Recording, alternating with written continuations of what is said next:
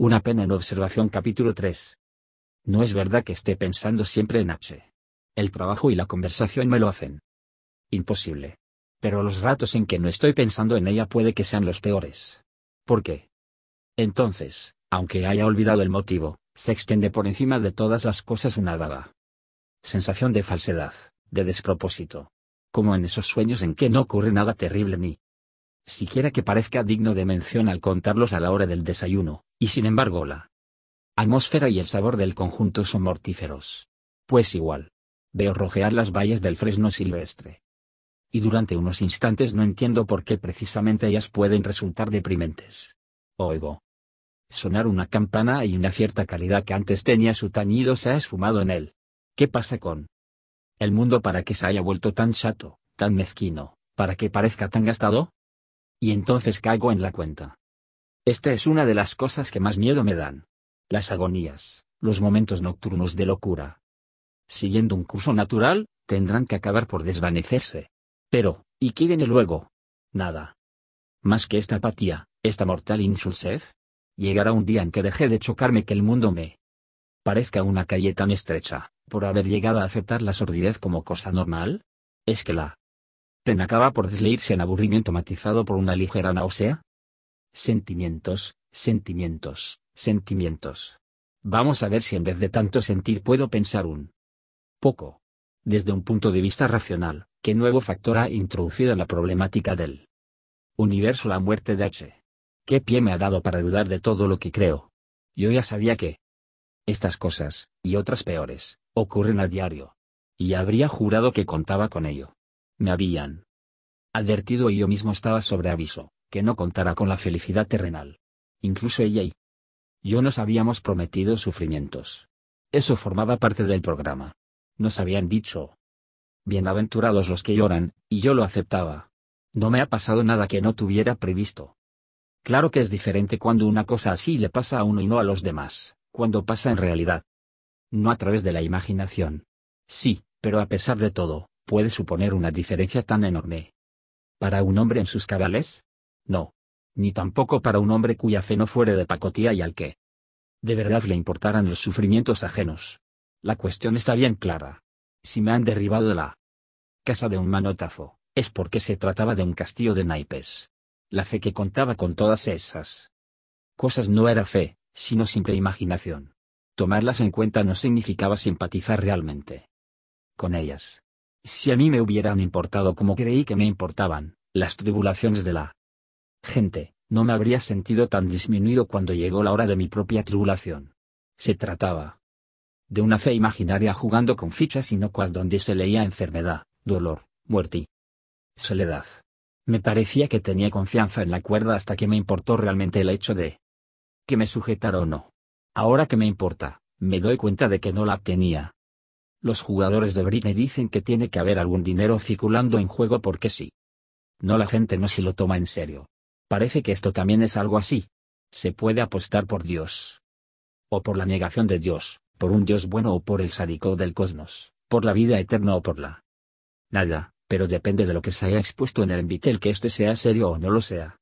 Y nunca se entera uno de lo serio que era hasta que las apuestas se disparan a una altura horrible, hasta que se da uno cuenta de que no está jugando con fichas o con calderilla, sino que lo que está en juego es hasta el último penique que puede llegar a adquirirse en el mundo. Nada más que eso es capaz de zarandear a un hombre o por lo menos a un hombre como yo, y sacarlo de sus pensamientos de boquilla y de sus creencias meramente especulativas. Tiene que sentirse entontecido por el puñetazo. Para poder volver luego a sus cabales. Solamente la tortura saca a la luz la verdad. Solo bajo tortura. Podrá el hombre descubrirse a sí mismo. Y seguramente también tendré que admitir H. Me habría obligado a admitirlo inmediatamente. Que, si mi casa era un castillo de naipes, cuanto antes me lo derribaran, mejor. Y ese derribo no lo logra más que el sufrimiento. Pero ahí es donde el sádico del cosmos y eterno despiezador se convierte en una hipótesis innecesaria. Ahora bien, esta última anotación, no está dando fe de que no tengo cura, de que cuando la realidad hace añicos mis sueños, lo que hago es desinflarme y gruñir mientras dura el primer golpe, luego ponerme a reunir otra vez los añicos y a tratar de pegarlos pacientemente, estúpidamente, y ¿Siempre va a ser así?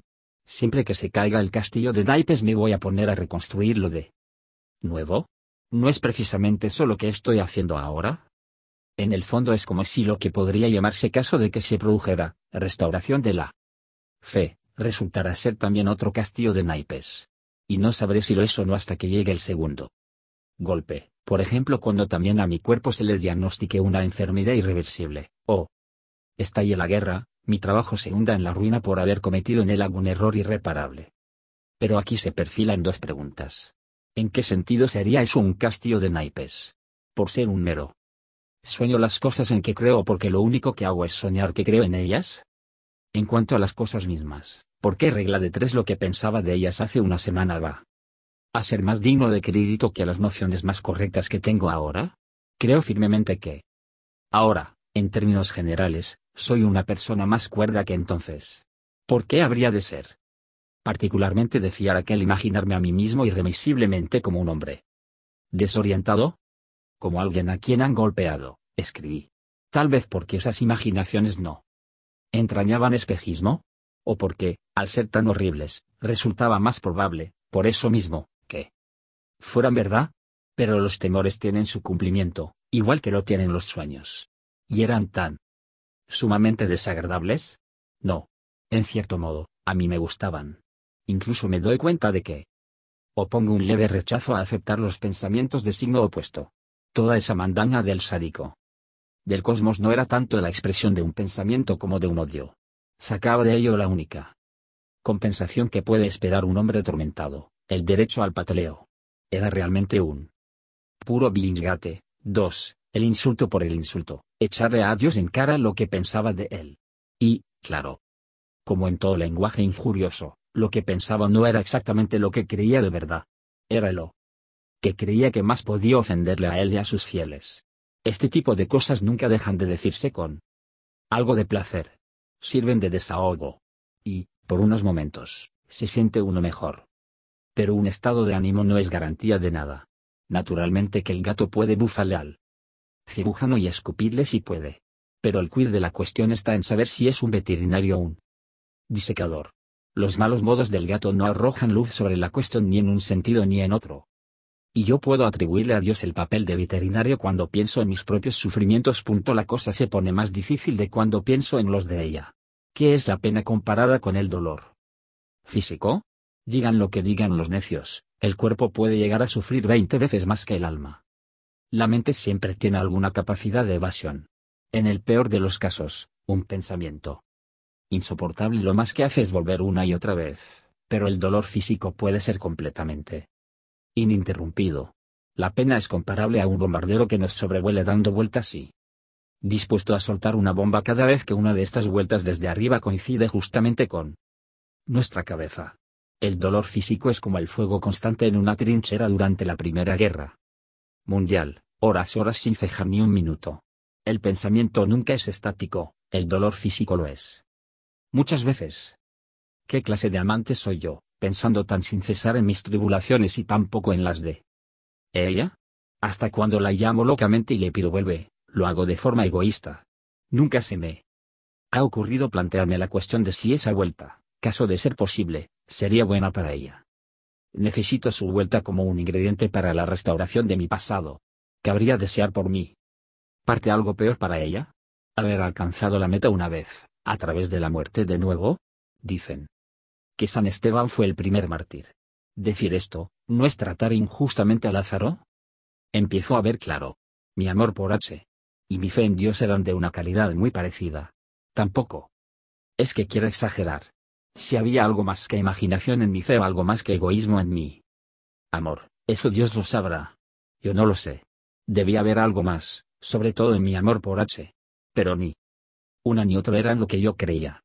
Ambas tuvieron mucho de castillo de naipes. ¿Qué más da el proceso que lleve mi pena ni lo que haga con ella? ¿Qué más da mi manera de recordar a H? O incluso que la recuerde o no? Ninguna de estas alternativas servirán para dulcificar o agravar las angustias que pasó ella. Las angustias que pasó. ¿Y cómo puedo saber que sus angustias pasaron? Antes nunca creía o lo consideraba altamente improbable, que el alma más colmada de fe pudiera zambullirse en la perfección y en la paz cuando el estertor de la muerte le estuviera rechinando en la garganta. Se rió un espejismo redomado edificar ahora tal creencia. H. Era un ser esplendoroso, un alma recta, brillante y contemple de acero. Pero no una santa sin fisuras.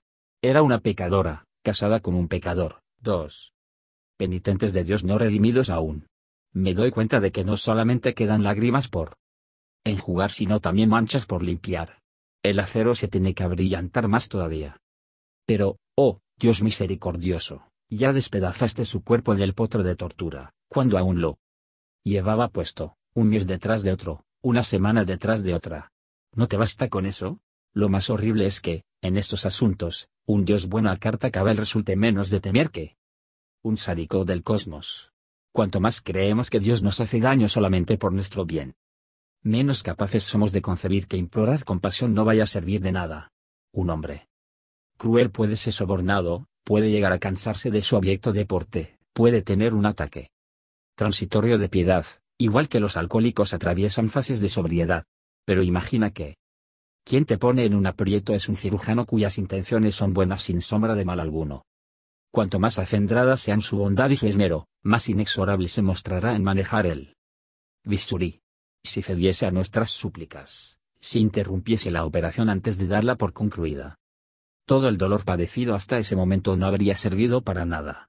Pero, ¿es posible creer que una tortura llevada a tales extremos le venga bien a nadie? En fin, cada uno que piense lo que quiera. Las torturas tienen lugar. Si son innecesarias, es que no existe Dios o que el que hay es malo. Sí. Existe un Dios bien intencionado, será que esas torturas son necesarias. Porque ningún ser, medianamente bueno podría infligirlas o permitírselas, si hubiera otro remedio. De un modo o de otro, hay que pasarlas. ¿Qué quiere decir la gente cuando afirma, yo a Dios no le tengo miedo porque sé que es? Bueno, ¿han ido al dentista alguna vez? El caso es que esto es insoportable. Y me pongo a balbucear, si pudiera aguantarlo, o por lo menos una parte, la peor, sufrirlo yo en vez de ella. Pero no se puede saber hasta qué punto va en serio esta oferta, porque en realidad no se ha apostado nada. Si de repente sufrir en vez de ese convirtiera en una posibilidad real, entonces por primera vez nos daríamos cuenta de la importancia de su significado. ¿Se nos ha permitido esto alguna vez? Y se le permitió a una persona, según nos han contado, y me doy cuenta de que ahora puedo volver a creer que él hizo en nombre de otro todo lo que es posible hacer en ese sentido. Y él contesta a nuestro balbuceo, no puedes y no te atreves. Yo pude y me atreví. Me ha ocurrido algo bastante inesperado. Fue esta mañana temprano. Por una serie de razones, no. Todas misteriosas en sí mismas, mi corazón estaba más aliviado que nunca desde hacía varias semanas. En primer lugar, creo que me estoy recuperando físicamente de una sobrecarga de simple agotamiento. Y el día antes había pasado 11 horas de un cansancio saludable, seguidas a la noche. De un sueño profundo, y después de tres días de nubarrones bajos y grises y de una húmeda bochornosa y estática, el cielo brillaba y había una brisa ligera. Y de repente, en el mismo momento en que por última vez, hasta ahora, estaba llorando por H, me acordé de su parte mejor. En realidad, se trataba de algo casi mejor que el recuerdo, una impresión momentánea e irrefutable. Decir que fue como un encuentro sería ir demasiado lejos. Pero había algo en ella que provocaba la tentación de explicarla en tales términos. Era como si la pesadumbre, al alzar el vuelo, derribase una barrera. ¿Por qué nadie me había avisado de una cosa así? Cuán a la ligera habría yo juzgado a otro hombre en semejante situación. Seguro que habría dicho, lo ha superado. Ha olvidado a su mujer. Cuando la verdadera interpretación sería, la recuerda mejor precisamente porque lo ha superado en parte. Eso fue lo que me pasó.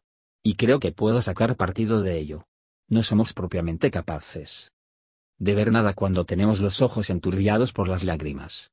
No podemos, en la mayoría de los casos, alcanzar lo que deseamos si lo deseamos de una forma demasiado compulsiva, o por lo menos. No seremos capaces de sacar de ello lo mejor que tiene. Decir venga, vamos a tener una conversación buena de verdad al más pintado lo condena al silencio, y decir, tengo que dormir a pierna suelta esta noche desemboca en horas de insomnio. Las bebidas más refinadas no sirven de nada para una sed realmente voraz. No podría compararse esto a la cruda intensidad de la añoranza.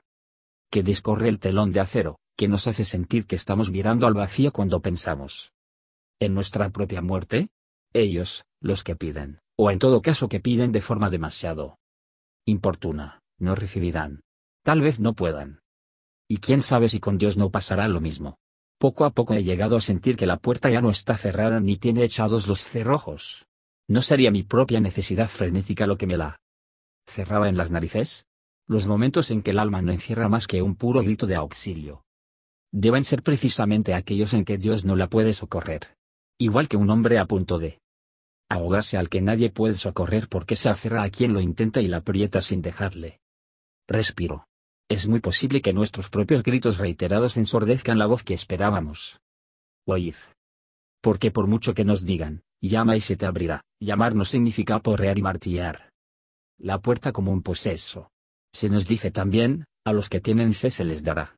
Pero, a fin de cuentas, hay que tener capacidad para recibir, si no, ni la omnipotencia sería capaz de dar. Seguramente es la propia pasión lo que destruye temporalmente esa capacidad. Toda clase de errores son posibles cuando se tienen tratos con él. Hace mucho tiempo, antes de casarnos, recuerdo que H. Estuve obsesionada toda una mañana durante su trabajo con la oscura sensación de que tenía a Dios pisándole los talones, por así decirlo, y reclamando su atención. Y, claro, no siendo una santa como no lo era, tuvo la impresión de que se trataba, como suele tratarse, de una cuestión de pecado impenitente o de tedioso deber. Hasta que por fin se entregó yo sé bien. Hasta qué punto se aplazan estas cosas, y miró a Dios a la cara. Y como el mensaje era, quiero darte algo, inmediatamente ella se adentró en la alegría, Creo que estoy empezando a entender por qué la pena se siente como una expectativa. Procede de la frustración de tantos impulsos que se han hecho habituales. Todos mis pensamientos, sentimientos y acciones, uno por uno, tenían H por objeto. Sigo por rutina tensando el arco en la cuerda, pero de repente recapacito y me rindo a la evidencia. He tomado uno de los muchos caminos que llevan al pensamiento hacia H. Pero ahora hay un paso a nivel infranqueable que se cruza en mi ruta. Antes. Tantos caminos y ahora tantos callejones sin salida. Y es que una buena esposa contiene en su entraña a tantas personas. ¿Qué es lo que no era H? Para mí, era mi hija y mi madre, mi alumna y unión entre esas personas, mi camarada de fiar, mi amigo, mi compañero de viaje, mi colega de mili, mi amante, pero al mismo tiempo todo lo que ha podido ser para mí cualquier amigo de mi propio sexo, y los he tenido buenos. Tal vez incluso más. Si no nos hubiéramos enamorado, no por eso hubiéramos dejado de estar siempre juntos, y habríamos sido piedra de escándalo. A eso me refería cuando una vez le encomiaba a ella sus virtudes masculinas. Pero enseguida me paró a los pies preguntándome si a mí me gustaría ser ensalzado por mis virtudes femeninas. Fue una buena réplica, querida. Aunque había en ella algo de las amazonas. Algo de Pentesilea y Camila. Y tanto tú como yo nos alegramos de que lo hubiera. A ti te alegro que yo lo reconociese. Salomón y a mi hermana su novia. Pudo ser una mujer esposa cabal sin que en algún momento, bajo un peculiar estado de ánimo, un hombre no se sintiera inclinado a llamarla hermana. De nuestro matrimonio me veo tentado a decir que era demasiado perfecto para durar. Pero esto puede entenderse en dos sentidos. Se puede tomar como una frase encarnizadamente pesimista como si Dios, en cuanto se hubiera dado cuenta de que dos de sus criaturas eran felices, hubiera dado el frenazo. Aquí no consentimos nada de eso. Como la anfitriona de un party cuando separa a dos de sus invitados tan pronto como estos dan muestras de estar anudando una verdadera conversación. Pero también puede querer decir, este asunto ha alcanzado su propio nivel de perfección. Ya ha llegado a donde estaba llamado a llegar. Así que no hay razón para que se prolongue como si Dios dijera, está bien, habéis hecho una obra maestra de este ejercicio. Estoy muy contento de ello. Y ahora ya estáis capacitados para acceder al próximo. Una vez que ha aprendido uno a hacer ecuaciones de segundo grado y a divertirse haciéndolas, no hay por qué seguir demorándose en ello. El profesor nos incita a progresar. Porque realmente aprendimos algo y lo llevamos a su consumación. Y así es con estente. Hay siempre una espada entre uno y otro sexo, hasta que un matrimonio cabal los reconcilia. En nosotros, los hombres, Es una arrogancia llamar masculinas a la franqueza, la justicia, y la caballerosidad, cuando se dan en una mujer. Y en ellas es arrogancia objetivar de femeninos el tacto, la ternura y la sensibilidad de un hombre. Pero también lo más que pueden hacer esos pobres y pervertidos fragmentos de humanidad, meros hombres y mujeres, es sacar provecho de las implicaciones de esta arrogancia. El matrimonio brinda un remedio. Juntándose uno con otro llegan a ser plenamente humanos. Dios los creó a su imagen y semejanza. Y de ahí se deriva. Paradójicamente, que este carnaval de sexualidad nos conduzca más allá de nuestro propio sexo. Y de pronto, al uno o al otro les llega la muerte. Y lo vemos como un tajo en seco al amor. Como la interrupción en el curso de una danza, como una flor con la cabeza desventuradamente tronchada. Algo que se trancó y perdió, por tanto, su debida forma. Me pregunto si es así. Sí, como no puedo por menos de sospechar, el muerto también sufre el dolor de la separación, y debe ser esto el mayor purgatorio de sus padecimientos. Eso quiere decir que para ambos amantes y para todas las parejas de amantes sin excepción, el duelo forma parte integral y universal de la experiencia del amor. Es una continuación del matrimonio, de la misma manera que el matrimonio es una continuación del noviazgo que el otoño es una continuación del invierno. No se trunca el proceso. Es una de sus fases. No se interrumpe la danza, es la postura siguiente. Mientras el ser amado está aquí todavía, vive uno fuera de sí. Luego viene la trágica postura de la danza, y tiene uno que aprender a seguir estando fuera de sí, aun careciendo de esa presencia corporal, aprender a amar a la ella verdadera, en vez de retroceder a amar nuestro pasado, nuestra memoria, nuestra pesadumbre. Nuestro alivio de la pesadumbre, nuestro propio amor. Mirando hacia atrás, me doy cuenta de que hasta hace muy poco estaba totalmente obsesionado. Por el recuerdo de H, dándole vueltas a lo falso que pudiera o no llegar a volverse. Por no sé qué. Razón el misericordioso buen sentido de Dios es la única que se me viene a las mientes. He dejado de preocuparme por esto. Y lo más curioso es que desde que ha dejado de preocuparme. Parece como si ella me saliera al encuentro por doquier. Salirme al encuentro es demasiado decir. No me refiero a nada ni lejanamente parecido a una aparición a una voz. Ni siquiera me refiero a ninguna impresionante experiencia emocional en un momento determinado. Se trata más bien de la sensación despejada pero imponente de que H es, más que nunca, un factor a considerar. Un factor a considerar tal vez sea una forma poco acertada de exponerlo. Suena como si H fuera un arma arrojadiza. ¿Cómo puedo expresarlo mejor? Diciendo momentáneamente real o tenazmente real. Es como si la experiencia me dijera, te gusta mucho, reconócelo, muchísimo. Cache. Sea todavía un factor. Pero date cuenta además de que seguiría igualmente siendo un factor, te gustará o no. Tus preferencias no cuentan. ¿Y hasta dónde he llegado con esto? Pues creo que tan lejos como un viudo de otra índole que, dejando por un momento de curvarse sobre el azadón, contestas así a nuestras preguntas, alabado. Sea Dios. De nada sirve lamentarse. La echo de menos de una manera horrible. Pero dicen que estas cosas nos vienen enviadas para probamos. Hemos llegado al mismo punto, él con su azadón, y yo. Que no estoy ahora precisamente en condiciones de ponerme a acabar, con mi propio instrumento. Claro que lo de enviadas para probar nos conviene entenderlo a derechas. Dios no ha estado ensayando un experimento sobre mi fe o mi amor con vistas a poner en claro su calidad. Esa calidad. Ya la conocía él. Era yo quien no la conocía. En este juicio Dios nos obliga a ocupar al mismo tiempo el banquillo de los acusados, el escaño de los testigos y el tribunal. Él siempre supo que mi templo era un castillo de naipes. Su única manera de metérmelo en la cabeza era desbaratarlo. ¿Tan fácil era el restablecimiento? Pero no, las palabras son ambiguas. Decir de un paciente que se está restableciendo tras una operación de apendicitis es una cosa, y otra muy distinta aplicárselo a alguien a quien han amputado una pierna. En una operación como esta, una de dos, o el muñón herido cicatriza o el paciente muere. Si cicatriza, el atroz continuado dolor cesará. Ese hombre, en adelante, tendrá que sacar fuerzas de flaqueza para andar lo mejor posible con la pata de palo.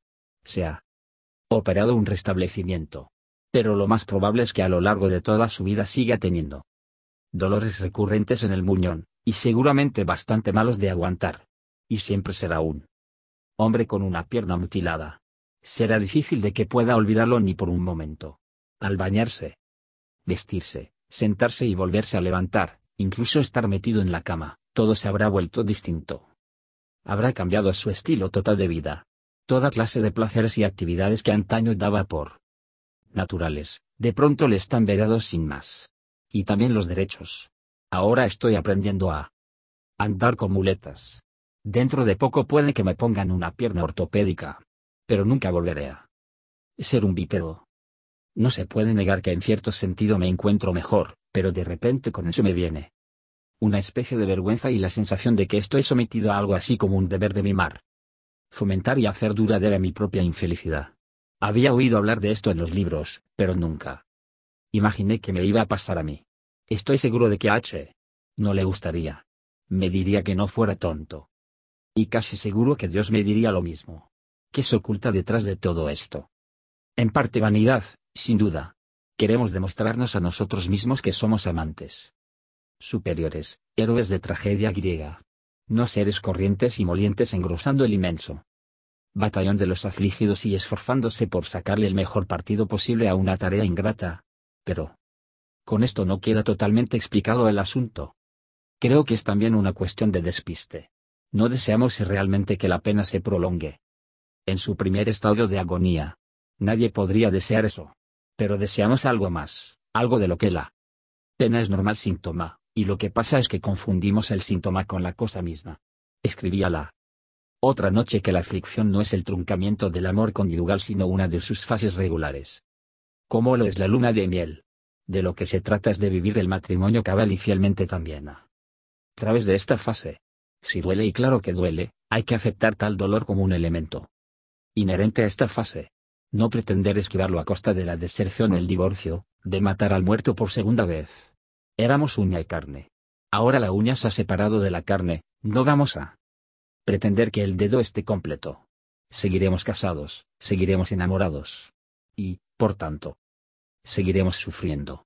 Pero, si nos aclaramos con nosotros mismos, no vamos a estar buscando el dolor por el dolor. Cuanto menos, mejor, para que el matrimonio se conserve. Y cuanta más alegría puede haber en la unión entre un vivo y un muerto, mejor también mejor por cualquier parte que se mire. Porque he descubierto una cosa, el dolor enconado no nos une con los muertos, nos separa de ellos. Esto se me hace cada día más patente. Es precisamente en esos momentos en que siento menos pena, el de mi baño matutino suele ser uno de ellos, cuando H. irrumpe encima de mi pensamiento en toda su plena realidad, en su otredad. No perfilada. Enfatizada y solemnizada por mis propias miserias, como en mis peores momentos, sino como es ella. Por derecho propio. Esto es bueno y tonificante. Me parece recordar, aunque en este momento no podría citar ninguno, toda clase de romances y cuentos de hadas en que el muerto nos dice que nuestro duelo le acarrea a él alguna especie de daño. Nos suplica que lo demos por terminado. Seguro que esto tiene mucha más enjundia de lo que antes. Me parecía. Y si es así, la generación de nuestros abuelos anduvo muy extraviada. Todo este ritual, que a veces duraba una vida entera, de visitas de pésames y celebración de aniversarios, o la costumbre de dejar la habitación vacía exactamente igual que la tenía el ausente, de no mencionarlo nunca más o usando siempre un tono especial, hasta de sacar sus vestidos a la hora de la cena, como en el caso de la reina Victoria, entrañaba una especie de momificación. Volvía a los muertos mucho más muertos. ¿O no sería eso lo que, inconscientemente, se pretendía? Algo muy ancestral debe estar funcionando ahí. Mantener a los muertos completamente muertos, asegurarse de que no van a volver.